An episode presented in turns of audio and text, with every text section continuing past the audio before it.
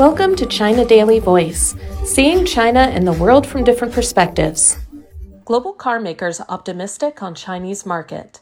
Top executives from global car makers and auto parts suppliers have voiced their commitment to the Chinese market at 20th Shanghai International Automobile Industry Exhibition, or Auto Shanghai 2023, the first major auto exhibition they have attended in the country since the outbreak of COVID 19. The biennial event, which runs from Tuesday through April 27th, is one of the most important platforms to showcase latest car models and automotive technologies.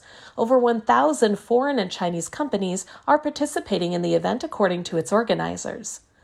Volkswagen, the best selling international car maker in China, is presenting a big lineup of models, including 20 fully or partially electric ones.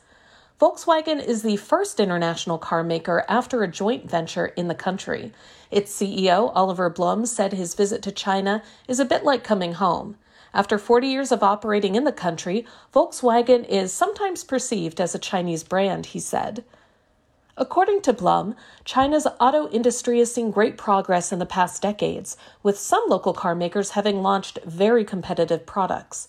He said that Volkswagen is speeding up its local decision making and R&D to tap into China's dynamic growth and high speed of innovation.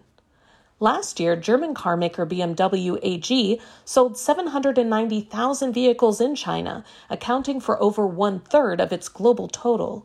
We're very confident about the development of the Chinese market and will continue to expand our footprint here, said Oliver Zipse, chairman of BMW AG's board of management. We feel at home here in China. The growth and success of BMW in the country has created prosperity in both China and Germany, he added. Toyota's executive vice president, Hiroki Nakajima, emphasized the Japanese carmaker's commitment to China, especially in the new energy vehicle segment. Toyota is showcasing four electric models at the Shanghai Auto Show. It will launch at least 10 by 2026 to hit its global EV sales goal of 1.5 million units, with China as one of the leading markets. French marquis Peugeot launched its first global model 408X, while its electric concept, the Inception, made its Asian debut on the first day of the event. China will continue to be both the world's largest car producer and the world's largest car market, Peugeot CEO Linda Jackson said. German auto parts supplier Brose expects China to account for 25% of its global revenue by 2025, up from 20% now, CEO Ulrich Schrickel said.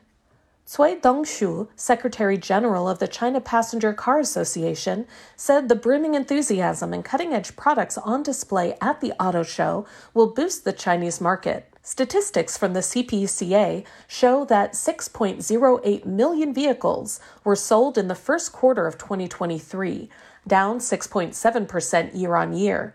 However, sales in March saw a rising trajectory with 2.5 million units sold, up 9.7% year on year. New energy vehicles have been a driving force. In March, NEV sales hit 653,000 units, up 34.8% year on year. The CPCA estimates that China's NEV sales will reach 9 million units this year, up from 6.9 million in 2022. That's all for today. This is Stephanie, and for more news and analysis, buy the paper. Until next time.